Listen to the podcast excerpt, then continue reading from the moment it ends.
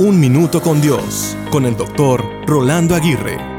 Si Dios es todo lo que tienes, entonces tienes todo lo que necesitas. ¿Lo tienes? Muchas personas lo tienen todo y a su vez no tienen nada. Pasan su vida acumulando bienes, estudios, estatus, poder y fama. Sin embargo, siguen teniendo un vacío en sus corazones. Tratan una y otra cosa para ser felices. Buscan el afirmar su identidad en relaciones, posesiones y situaciones. Tratan de poner una cara feliz cuando por dentro se están desmoronando. Lo tienen todo, pero se sienten como si no tuvieran nada. Corren incansablemente y se cansan desmoronando medidamente. Fallan y se levantan, pero en algunas veces no desean levantarse. Se desviven por sus ideales, pero estos son cambiados constantemente. Son como una veleta que es arrastrada por el viento, llevando la embarcación de sus vidas por un océano profundo, lleno de posibilidades que se convierten en imposibilidades. Tienen todo lo que necesitan, pero viven con mucha necesidad. El alma de ellos gime por significado, por propósito y carece de pasión.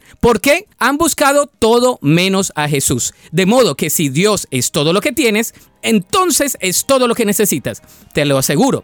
La Biblia dice en 2 Corintios 9:8, y Dios proveerá con generosidad todo lo que necesiten. Entonces siempre tendrán todo lo necesario y habrá bastante de sobra para compartir con otros. Para escuchar episodios anteriores, visita unminutocondios.org.